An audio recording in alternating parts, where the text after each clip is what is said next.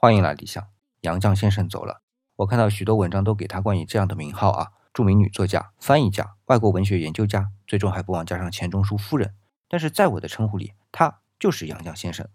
昨天缅怀他的这些文章在朋友圈里也都被刷了屏。虽然我相信看过他的话剧《诚心如意》的散文《我们仨走到人生边上》的，以及杨绛文集的，并没有那么多。哦，对了，还有他那本直接从西班牙语翻译过来，被公认是最好的译本的《堂吉诃德》，我也大多都没看过。但是这并不影响我们对他的缅怀，因为他的人生是精选的，在他的《我们仨》中能看到杨绛先生的一生和我们一样，有彷徨，有无奈，有悲伤，有喜悦。但是这些五味杂陈的人生戏部都被他用岁月精选出来，并以平淡来呈现。所以，如果这是一部人生画卷，而由我来给画卷着色的话，低饱和度是他的风格，因为只有真实才敢于平淡。今天回复“精选”两个字，除了颜色，或许味道也可以给你另一番真实。